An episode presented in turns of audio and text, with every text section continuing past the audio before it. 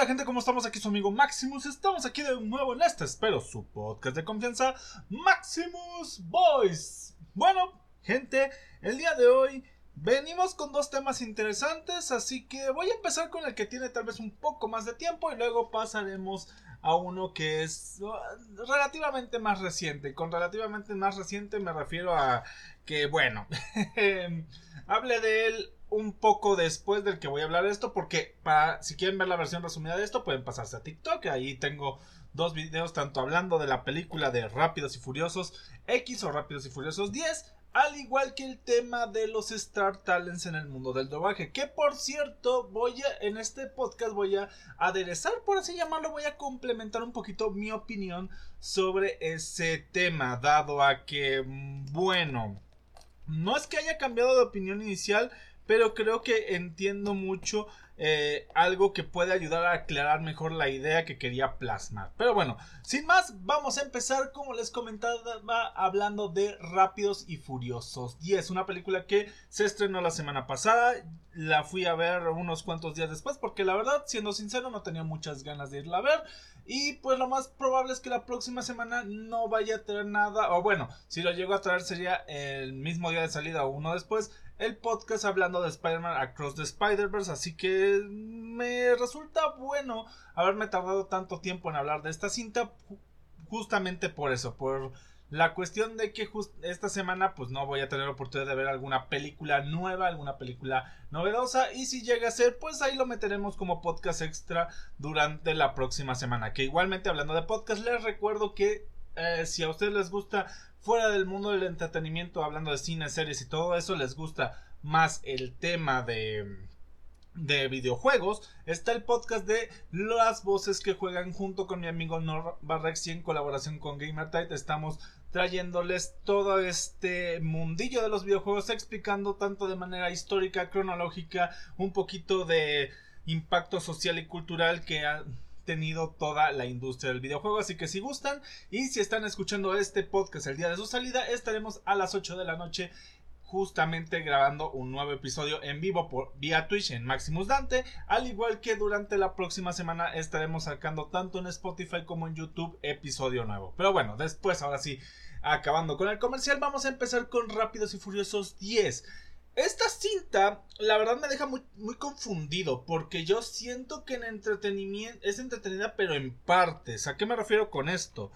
Eh, estamos acostumbrados a que la saga de Rápidos y Furiosos, desde me atrevería a decir la cuarta, quinta película, ya no nos la tomemos pues como una cinta de autos, sino más como unas como cintas de acción, diagonal espionaje, diagonal pues em, un intento de películas a lo Misión Imposible y cosas por el estilo. La cuestión con esta cinta es que se siente un poquito... ¿Cómo podría mencionarlo? Ah, es que no sé cómo definirlo exactamente, pero no es que se sienta como que un bajón eh, de extremismo, porque creo que eso le juega a favor, sino se siente como fuera de lugar. ¿A qué me refiero? Pues en todas las películas veíamos un pequeño ascenso. En la cuarta vimos cómo se metían a un cártel eh, mexicano. En la quinta vimos cómo se fueron a Río de Janeiro y le robaron a un mafioso. En la sexta vimos cómo se metieron con un conflicto eh, internacional. En la séptima con algo que ya eh, afectaba pues a, a mayor escala. En la octava los vimos enfrentarse a un maldito... ¿Cómo se llamaba esto? A, a una maldita agencia del bajo mundo que aparte operaba con un maldito submarino nuclear y en la última que fue la 9 los vimos o bueno penúltima tomando en cuenta que la 10 eh, oficialmente es la última los vimos enfrentar bueno, enfrentando una amenaza que llegó a mandarlos al espacio. Sí, literalmente se fueron al espacio. No todos, pero pues se entiende el meme de que eh, ya nos esperamos a estas alturas cosas como viajes en el tiempo, eh, enfrentar dinosaurios o cosas pues que ya estuvieron un poquito jaladas de los pelos, pero no, o sea, esta película nos regresa un poquito a ese sentimiento entre la quinta y la sexta, donde sí son amenazas internacionales y demás, pero ya no nos vamos a cosas tan alocadas. Siguen siendo cosas irracionales y alocadas, porque pues es la franquicia que es, pero no, no sé, como que se siente un bajón en ese sentido. Algo que sí debo aclarar y es muy importante es el hecho de cómo esta saga conserva ciertas continuidades. ¿A qué me refiero con esto? Pues que lo que pasa en las 5 de cierta manera lo vuelven a reutilizar de una manera hasta cierto punto lógica y cierto punto aceptable en futuras cintas, en este caso con el villano, el cual está interpretado por Jason Momoa, que se llama Dante, curioso, a mí también me causó como de, ah caray, qué cosas, ¿no? Pero bueno, el punto es que este nuevo villano protagonizado por Jason Momoa, me atrevería a decir que es entre lo mejorcito y lo más disruptivo de esta película. ¿Por qué? Porque en todas las cintas de Rápidos y Furiosos nos habíamos topado con villanos que se tomaban demasiado en serio sus papeles, que eran los malos malotes y muy rudos. Y aquí el señor Jason Momoa no simplemente juega con muchas ambigüedades y juega mucho con su papel como villano dentro de su actuar, porque obviamente él sí tiene su, su visión muy clara de lo que quiere hacer y es destruir a Dominic Toretto, pero empezando con hacerlo sufrir, lastimando a la familia y todas esas cosas.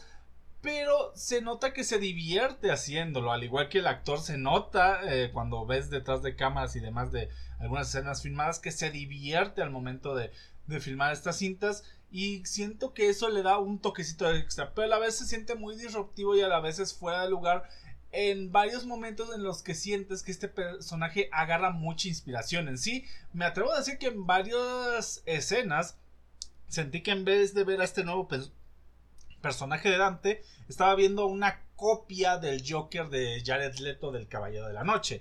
Así que, em, como que a veces me sacó de cuadro eso, pero la mayoría del tiempo es un personaje que se siente único y diferente a lo que estamos acostumbrados, por lo tanto, siento que es algo nuevo y algo que le aporta muy bien a este tipo de cintas.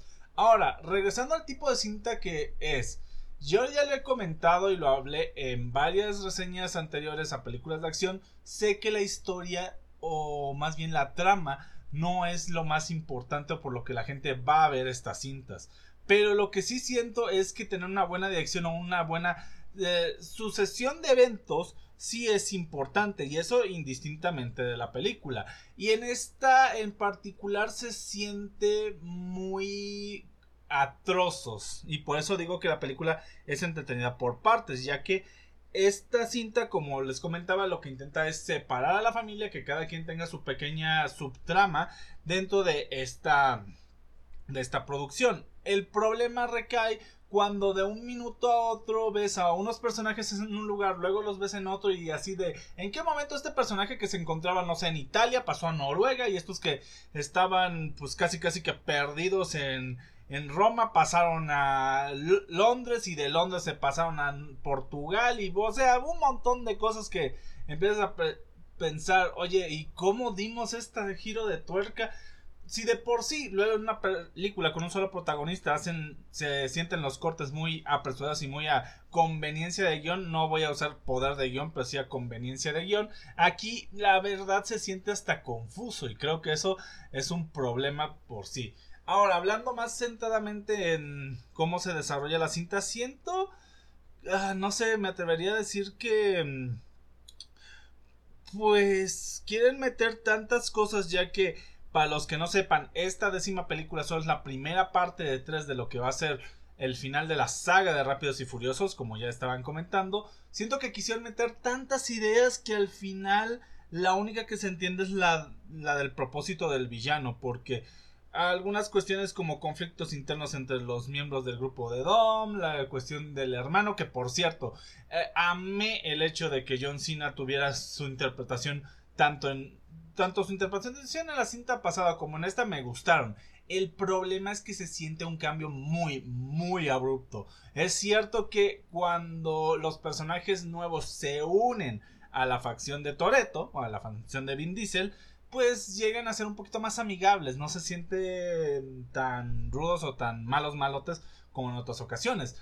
Pero aquí sí se sintió bien, bien cabrón. En vez de ver al hermano, si no me acuerdo, Jacob de Toreto, sentí que había una versión más eh, alivianada de lo que era Peacemaker. Que por cierto, si no han visto la serie de Peacemaker en HBO, pues la verdad, muy recomendada. Es una cinta basada en un personaje de de cómics, pero créanme, se la van a pasar muy bien.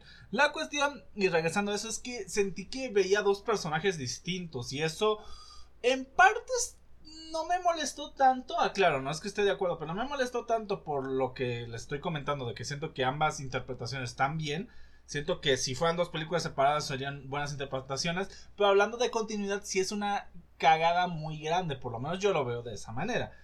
Y bueno, regresando a incorporaciones y demás cosas. Eh, esta película también deja. Co a ver.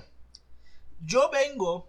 Yo vengo de literalmente estar viendo One Piece en más de 10 años de mi vida. Literalmente desde 2012 yo empecé a ver One Piece.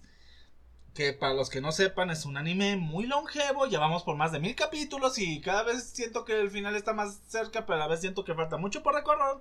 El punto con esto y con lo que quiero decirles es que eh, los finales o las muertes falsas se entienden, pero ya cuando estás tan acostumbrado a ellas es ya hasta te las puedes oler. Y esta película, esta película huele a a desaparición de personajes falsos, pero en más en demasía, o sea, hay varias escenas en las cuales te hacen pensar que ciertos personajes, ya sea que pues ya no están con nosotros, desaparecen, este, los capturan, los les pasan mil y un cosas y la verdad es que pues te lo dejan implícito, pero para uno que ya, ahora sí que ya está acostumbrado a este tipo de bytes, pues como que no te la crees, o sea, como que no te la crees. Además, tomando en cuenta que es una película donde ya lo he comentado, hemos visto gente brincando de una de un lado de la carretera a otra, en el vacío, ahora sí que pasando por encima de tanques, sobreviviendo a, a llamaradas y no sé qué. Y pues como que a veces no te crees tanto que vayan a morir ahí, sobre todo tomando en cuenta que me atrevo a decir que esta cinta de las últimas, bueno, de la segunda mitad, o sea, después de las 6 hasta la 10, es la que peor se ha visto en cuanto a efectos. O sea, literalmente mm, a lo que quiero llegar es que es muy poco creíble a veces cosas como las explosiones y demás. Obviamente si no le prestas atención, o si es la primera película Rápidos y Furiosos que ves, pues igual lo entiendes, pero tomando en cuenta sobre todo lo que vimos en la pasada, es muy triste ver cómo se ven cosas como explosiones, llamaradas, este, balaceras, eh, ciertas carreras. Y pues duele, debo admitir, duele en ese sentido. Yo no soy gran fan de la saga de Rápidos y Furiosos, pero, pero me he dado la tarea de irla a ver cada que tengo la oportunidad. Creo que desde la quinta hasta esta décima he visto todas en cine. Eso se debe a que las tres primeras yo no conocí la saga hasta la tercera que mi papá me literalmente me, me pues podría decir me la puso de a huevo porque yo nunca he sido tampoco gran fanático sobre todo de la cultura automotriz por eso cuando la gente se emociona por la Fórmula 1 y demás yo soy como de ah bueno eh, entiendo el sentimiento yo a mí me pasa ahora sí que como ellos se sentirán cuando yo digo que no me interesa la automotriz, yo me siento cuando invito a alguien a ver luchitas y pues, pues no. Pero bueno, eso es tema aparte. A lo que quiero llegar es que yo no soy tan fan y no he sido tan aficionado. Es cierto que he ido a verlas al cine, pero es más por una cuestión de que o que me invitan amigos o que no tengo nada nada que hacer o simplemente porque me gusta ir al cine. Sé que actualmente ya es algo caro, eh, tal cual antes podías ir al cine creo que con Mm, bueno,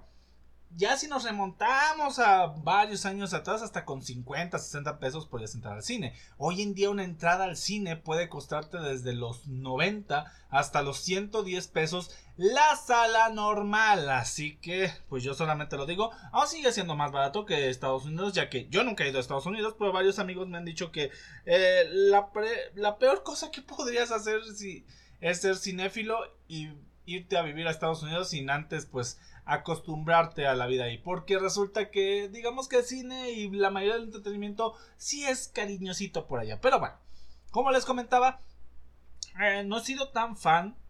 No he sido tan fan de esta saga. Pero lo que sí debo admitir es que mínimamente se sentía esa coherencia, se sentía ese crecimiento de sí, cada vez vamos a ser más absurdos, pero sabemos que cada vez somos más absurdos.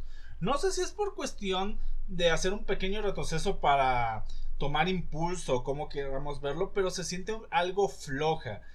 Pero aún con ese sentimiento de flojera, me atrevería a decirlo, aunque tal vez no es el término adecuado, también se siente la necesidad inherente, esa necesidad de a huevo sí dejar preludio para las dos nuevas. Creo que con esta película me pasa mucho, pero en menor medida que con Ant-Man and the West, porque por lo menos esta película sí tiene algunas escenas propias que tal vez no memorables, pero que sí te hacen pues mover ciertos sentimientos de adrenalina o momentos graciosos que debo admitir Ant-Man and a excepción de eh, la aparición del villano, nada es gran memorable, sino que es más un preludio a futuras cintas.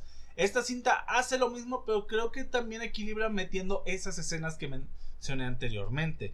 Porque cada cuestión hasta el final, ah, hasta el final, hasta me atrevería a decir que hasta las escenas post créditos se siente como una maldita precuela. O sea, eh, sé que de por sí, por el anuncio, todos sabíamos que esto era una precuela. Pero a lo que me refiero es que se siente esas ansias de alimentar la expectativa hacia la 11 y a la 12. Por lo tanto, me cuesta mucho verla como una película individual, algo parecido que, bueno, algo parecido pero al revés de lo que me pasó con Endgame. Con Endgame sentía esa cuestión de llenar los vacíos o de aprovechar más lo que había dejado Infinity War. Y pues aquí siento que es, quiero reforzar todo eso nuevo, pero se refuerza tanto que se pierde un poquito la esencia. O sea, simplemente tengo esa tengo ese sentimiento, tengo esa, mm, ¿cómo podrían llamarlo?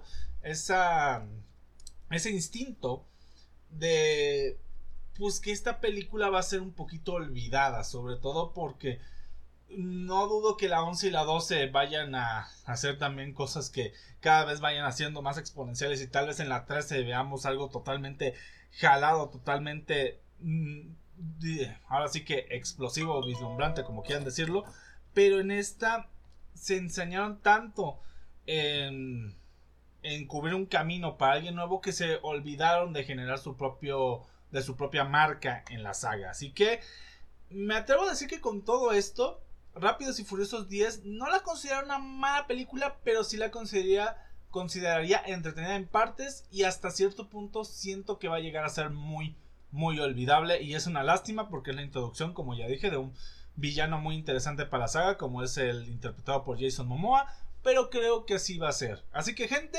esa es mi opinión sobre Rápidos y Furiosos 10.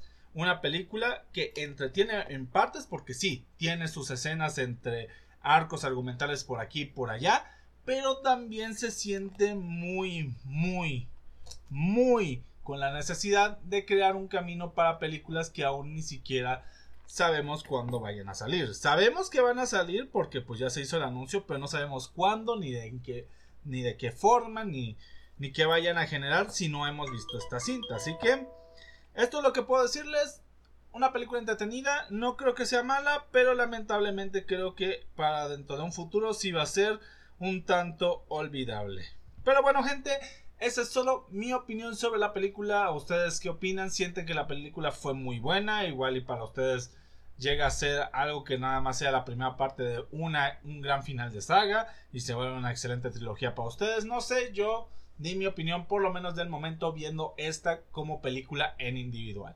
Y bueno, también, no tan individual porque también retomo ciertas cosas. También otra cosa que me eh, toca por aclarar es la necesidad que tiene, ya lo comenté con lo de las muertes falsas, esta saga de no dar por, aunque dé por muerte a un personaje, después traerlo.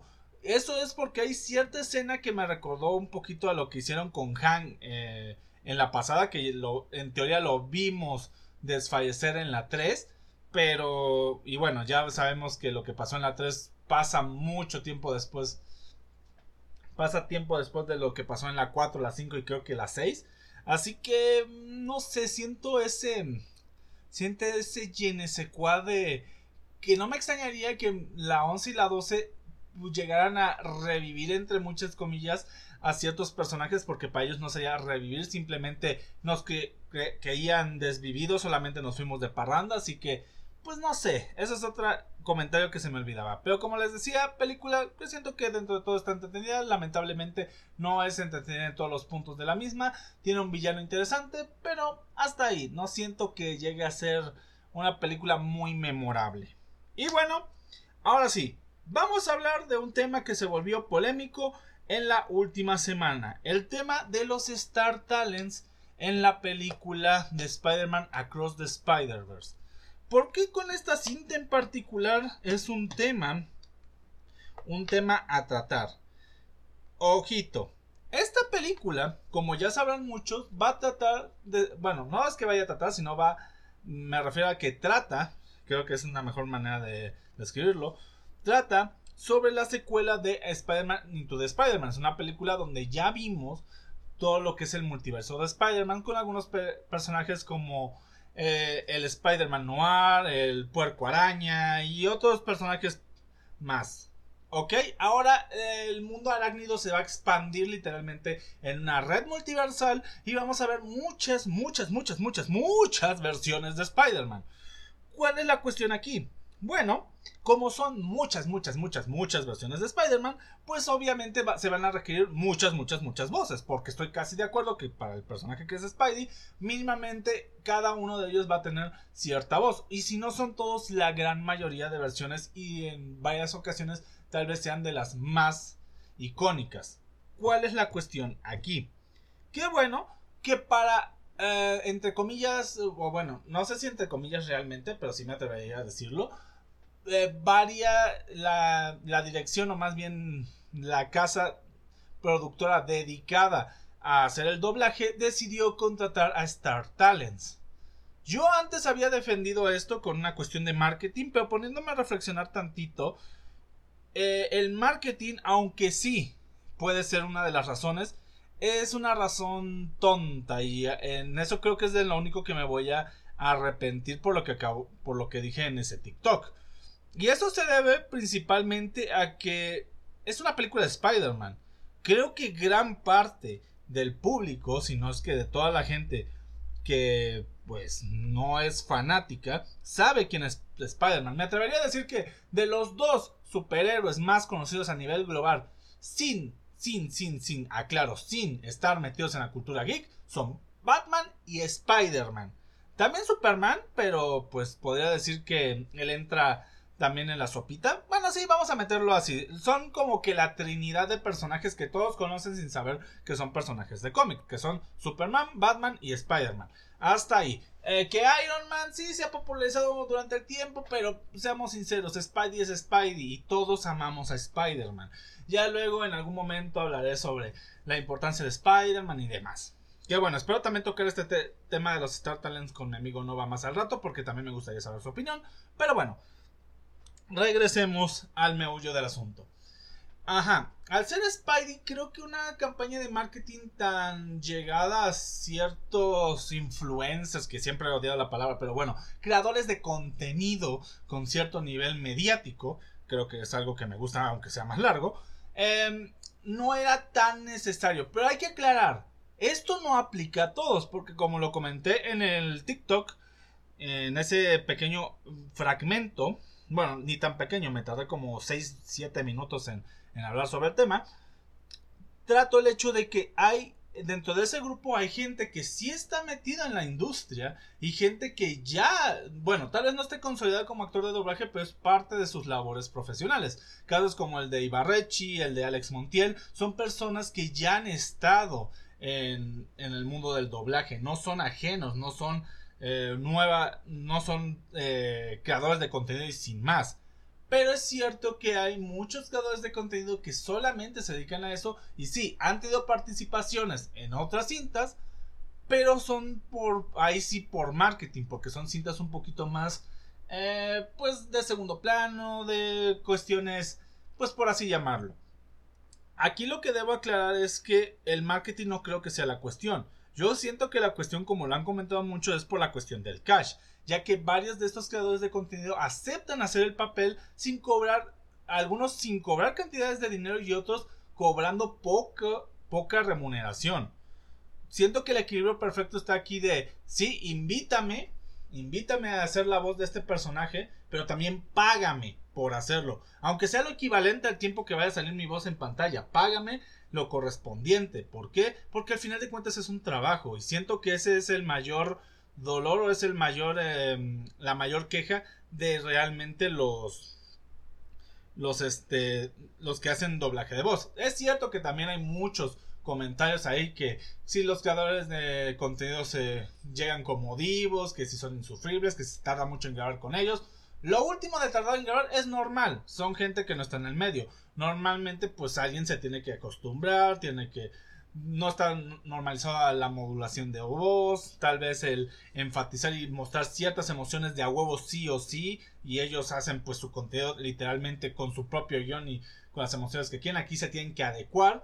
También es cierto que hay muchos creadores de contenido que ya se sienten actores, divos y demás, nombres como que no voy a decir en este momento que hasta se creen cantantes de talla internacional y van a ir a dar giras.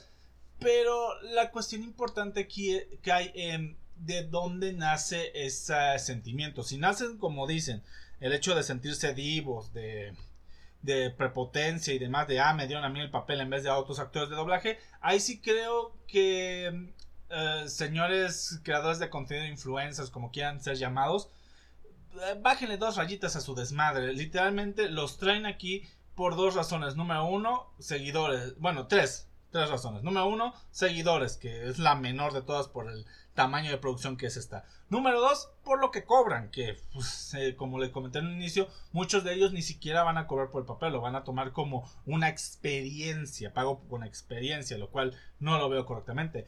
Y tercera cuestión, porque puede ser, o lo más probable es que en varios de los papeles donde están los influencers con menos experiencia o que no tienen cierta eh, cercanía al mundo de, de, ¿cómo se llama? Del doblaje, sean papeles muy pequeños, que esa es mi principal defensa, pero no una defensa en cuanto a en cuanto a la compañía multimillonaria, sino defensa hacia el consumidor y la negativa de ir a ver la película en español porque va a salir este que el Juan Guarnizo, que el que el Andrés Navi, que varios creadores de contenido que no tienen ese pues que no tienen esa introducción. Que bueno, en teoría Andrés Navi sí ha participado en algunas cintas, prestando su voz, pero no sé, no sé si sea la suficiente experiencia, sobre todo tomando en cuenta que son casos puntuales. La mayoría de gente a la cual estoy defendiendo, sobre todo son personas que tuvieron su oportunidad,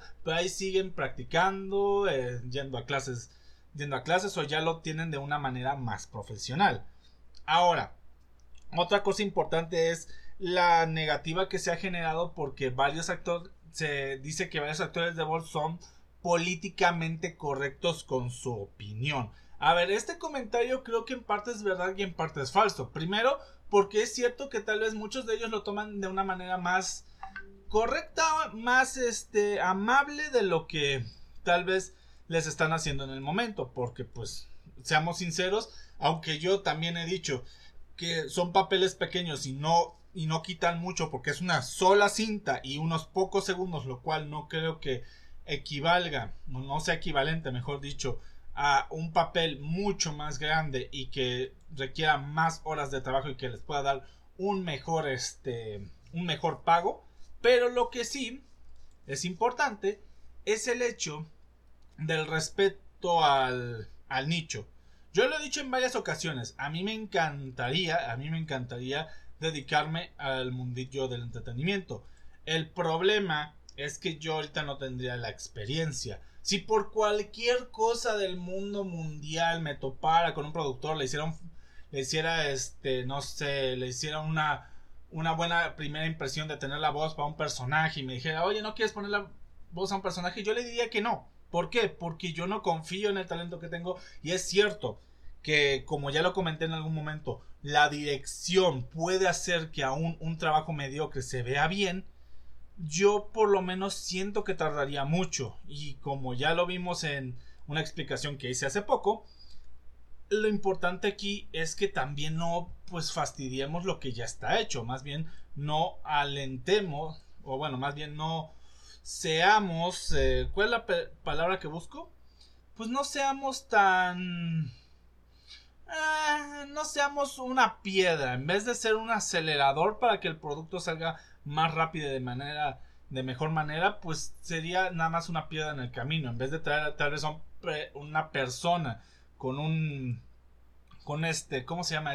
¿Cómo se llamaba esto? bueno, no sé, una voz parecida a la mía y que sepa más sobre el mundillo, pues la verdad yo preferiría eso, pero también entiendo que hay mucha persona que le ilusiona y es creo que la única parte por la cual voy a defender el hecho de que muchos eh, influencers o muchos creadores de contenido hayan aceptado el papel tal vez a unas sabiendas de que no estaban capacitados por ellos. Y es que no seamos mamones. Y eso se los pongo muy en claro. No seamos mamones no seamos hipócritas. Si a ti te llegaran algún día por ser conocido, porque alguien te vio y dijo, oye, quiero darte la oportunidad en un proyecto donde tú donde saben que tú eres fan o que saben que tú puede, tú tienes algo que te llame la atención o tú mismo sabes que es algo que le que no, pues le dirías que no de primeras, o sea, o sea, tú ahí en caliente le dirías que no, pues obviamente que no. Todos queremos un pedacito ahora sí que cabe mucho en cada uno de nosotros el hecho de medir esos pros y contras. Tal vez para ellos no sea tan en contra porque analizaron esa cuestión de, ok, tal vez es un papel pequeño, voy agarrando experiencia, tal vez en un futuro me preparo, tal vez veo que no es lo mío, así de simple, porque como lo he comentado, hay mucha gente que solo quiere vivir el sueño, solo quiere tener la experiencia.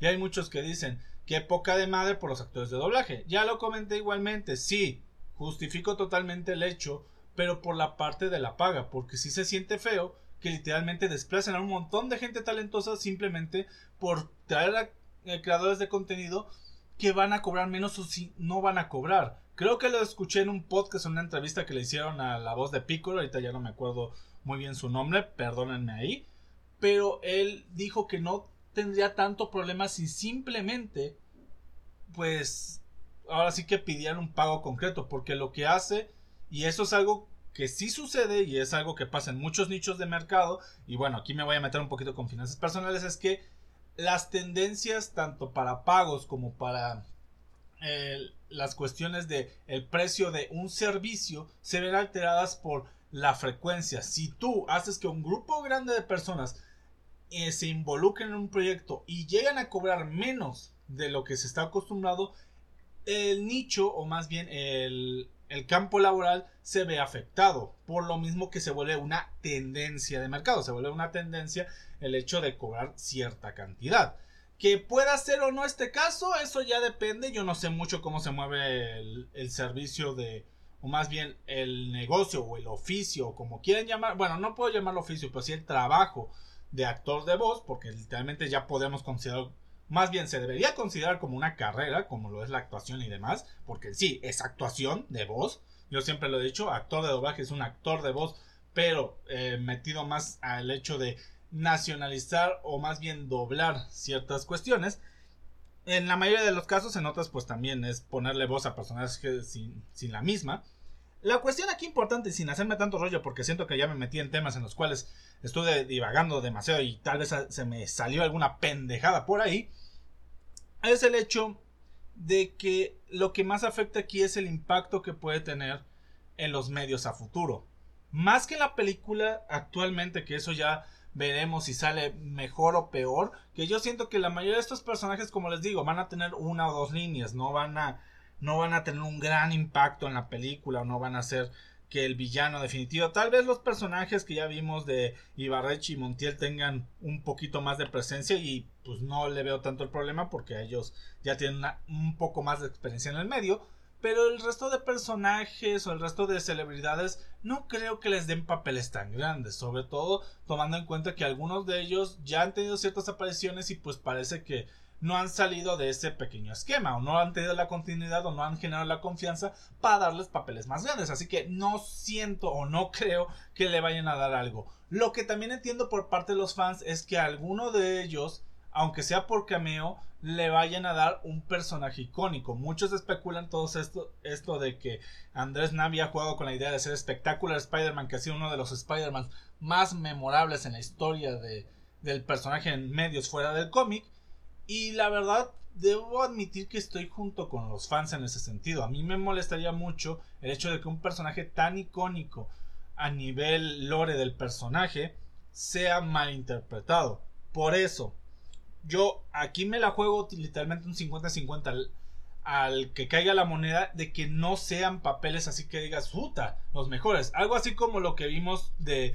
Punk o de este otro que se llama Alex Parker, si no me acuerdo, que también estaban ya con un personaje predefinido que era el Metro Spider o el Spider Monkey. O sea, es un mono araña literalmente. Bueno, no mono araña en todo el sentido de la palabra, sino que es un mono con un traje de Spider-Man. Y el otro Metro Spider estoy casi seguro que ni la mayoría de nosotros sabemos cuál es ese Spider-Man, así de fácil. Y bueno, también había otro por ahí que era literalmente el, Spider Boogie o el Spider Móvil. Así que pues no, no puedo decir gran cosa más que esperemos todos estos papeles de Star Talent se queden en puros cameos eh, terciarios, que no sean un cameo de un personaje fuerte. O sea, que no le vayan a poner voz a un Spider-Man de... Un Spider-Man de Tom Holland, un Spider-Man de de Andrew Garfield, un Spider-Man de... Ay, se me fue el nombre. Mm, de de Toby, un espectacular Spider-Man, un Spider-Man de los 90, que no le pongan voces a esos Spiders tan icónicos o a Spider-Man de los cómics como el Spider-Man de Back in Black, ese tipo de Spider-Mans siento que no. Que se lo pongan a, no sé, el Spider-Man japonés, a un Spider-Man poco conocido. Ok, es un papel secundario terciario. Hasta me atrevo a decir que se lo pongan al Spider-Punk o cosas por el estilo. Que es cierto que hay mucha gente que le gusta el Spider-Punk o el Cyber Spider o el Spider-Mac 1. Pero son Spider-Mans que no son tan memorables. No son Spider-Mans a los cuales la gente realmente le vaya a afectar. Y siento que estos van a afectar sobre todo por la nostalgia. Y ya lo he dicho en muchas ocasiones. Este tipo de personajes como Spider-Man, Batman, Superman, Goku, demás, son nostalgia. No puedes hacer grandes cambios sin justificación o darle poca importancia a esos personajes. No les puedes dar un maltrato. Y siento que la mayoría del hate, y por eso es que sigo reafirmando el título de de ese TikTok de que la, con, la crítica o la controversia o la como quieran llamarlo de los Star Talents en la película de Spider-Man se me hace estúpida porque todos estamos jugando meramente hacia la especulación en la mayoría de casos. Son pocas las personas que están criticando el tema realmente desde el punto más eh, interesante, desde el más importante, que es la cuestión entre los, ¿cómo se llama? Los, ah, actores de voz contra los Star Talents dentro del medio. La mayoría es porque, ay, no quiero ver a tal creador de contenido poniéndole voz a un Spider-Man, o no quiero ver a, tal persona en la película o cosas por el estilo. No porque realmente les importe el nicho, no porque realmente les sea relevante a ellos lo que vaya a pasar con, con la industria. Simplemente es una cuestión de ego de no quiero que mi personaje favorito lo interprete alguien que no me cae bien en internet. Punto. Una estúpida pelea de Twitter. Por eso sigo, aunque ya no con la misma visión, sigo respaldando el título principal de la crítica de Spider-Man hacia los Star Talents es una estupidez. Pero bueno, Espero que con esto entiendan un poquito a lo que quería llegar. Es cierto que he cambiado un poquito la visión viéndolo desde este aspecto. Yo en ningún momento he querido, al momento de hacer ese pequeño video, que la verdad, como lo comenté en un inicio, era irrelevante porque a mí apenas me ven 300 fulanos en internet. No soy una persona con miles de seguidores. Pero siento que si le llegara a una persona que lo pudiera checar de una manera más crítica y profunda, habría ciertos huequitos y es el hecho de que yo a la fecha aún no me acostumbro a hacer un contenido tan tan pequeño y eso se debe a que yo empecé o más bien retomé la creación de contenido haciendo podcast, o sea, contenido de más de 20 minutos forzosamente mínimamente para pues tener un tema más amplio del cual platicar. Pero bueno, como les comento, esa es solo, solamente mi opinión, sigo diciendo que es mi opinión, no es una verdad absoluta. Y los datos que traje de personas que han hablado sobre el tema, personas que han sacado ciertos números, cantidades o datos importantes sobre cómo se han hecho esta selección tanto de Star Talents y por qué se tomó esa decisión, que yo estoy casi seguro que es por la cuestión económico-financiera, porque sí, son un chingo de Spider-Man, por lo tanto son un chingo de voces. La cuestión aquí es cómo se tomaron y el miedo, y sigo diciendo el miedo, a de la gente de que le afecte su ego, de que no le vayan a dar la voz de un Spider-Man memorable a un actor que no me cae bien o a un actor que no se lo merece. Porque eso sí lo respeto. Darle la voz de un Spider-Man cualquiera a un Star Talent, yo no le veo problema.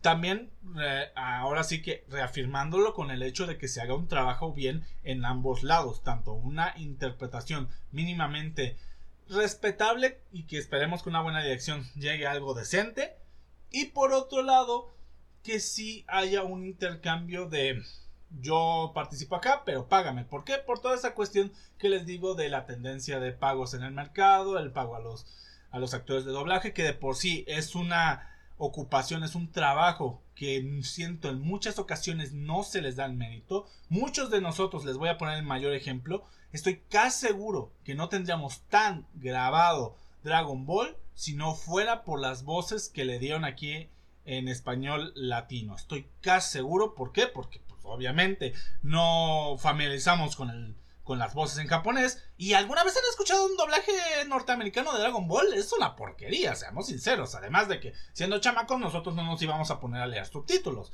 Así que es un trabajo que siento debe ser muy respetado y que la gente a veces menosprecia justamente porque no saben o no, o no captan o más bien no dimensionan la importancia que tiene. Los actores de doblaje han sido infancia para nosotros, no por, nada no por nada eh, uno de los nombres más conocidos en la cultura popular mexicana es la... Ay, perdón. Ay, ay Dios. Eh, espérenme tantito. Ay, perdón, es que se me había atorado algo y como que tenía ganas de soltarlo. Perdón. Eh, sí. Como les decía, no por nada una de las voces más rememoradas en el mundo de la cultura popular mexicana es Mario Castañeda, literalmente la voz de Goku, la voz de muchos de los personajes de nuestra infancia.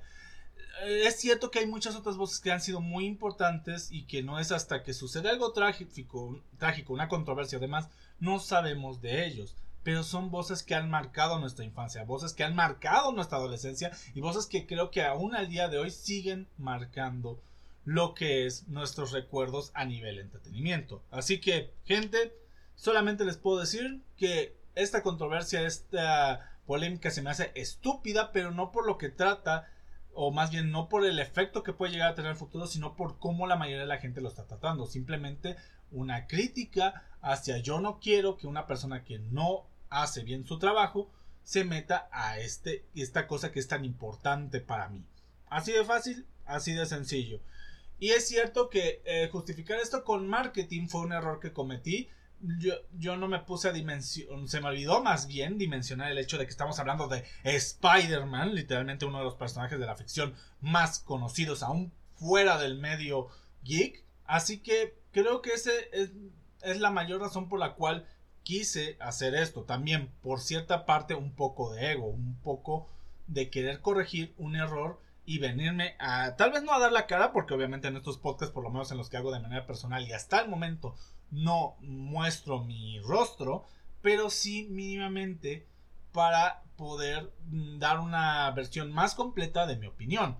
Ya no son solamente 7, mm, 6 minutos ahí hablando, sino que aquí ya nos fuimos a más de 20 minutos por lo que estoy viendo en el en el, en el temporalizador de la grabación. Pero bueno, ya hice muy largo esto, ya di mi opinión sobre Rápidos y Furiosos 10, ya hablé un poquito sobre toda esta controversia de los Star Talents, ahora me queda dejarles a ustedes la tarea de que hagan su propio juicio. Recuerden, esta es solamente la opinión de una persona random más en internet, no soy nadie, hasta la fecha ni siquiera puedo decir que tenga una voz o un a una audiencia tan grande para ser un diferenciador. Así que simplemente los invito a que ustedes con esto vean si estoy mal, estoy bien o si puede servirles esto para generar su propio criterio. Pero al final de cuentas, ustedes mismos pueden hacer su juicio. Si algo he tenido siempre en contra del tema de, llamar a alguien influencer, es el hecho de que la misma palabra provoca la, una influencia muy marcada en la gente. Es decir, muchas personas pierden su capacidad de autocrítica y se vuelven totalmente dependientes de que, ay no, porque tal persona lo dijo, ay, porque tal, eh, lo escuché en tal video de TikTok, porque lo escuché en tal video de YouTube, porque em, sacaron este video, por eso. Recordemos que hasta las noticias solamente son versiones alteradas de la realidad, son perspectivas. Y eso pasa desde todos los ángulos. La mejor manera de llegar a la realidad es bajo la perspectiva de varias, de varias pseudo verdades. Al final la, la realidad más mm, objetiva, la más acercada a la verdad, a la verdadera, eh, aunque suene revuelto lo que acabo de decir, pero bueno, lo que se acerca más a la verdad es lo que está en el punto medio de todas las opiniones. Así de fácil, así de sencillo. Sé que me dice medio bolas, pero es el punto.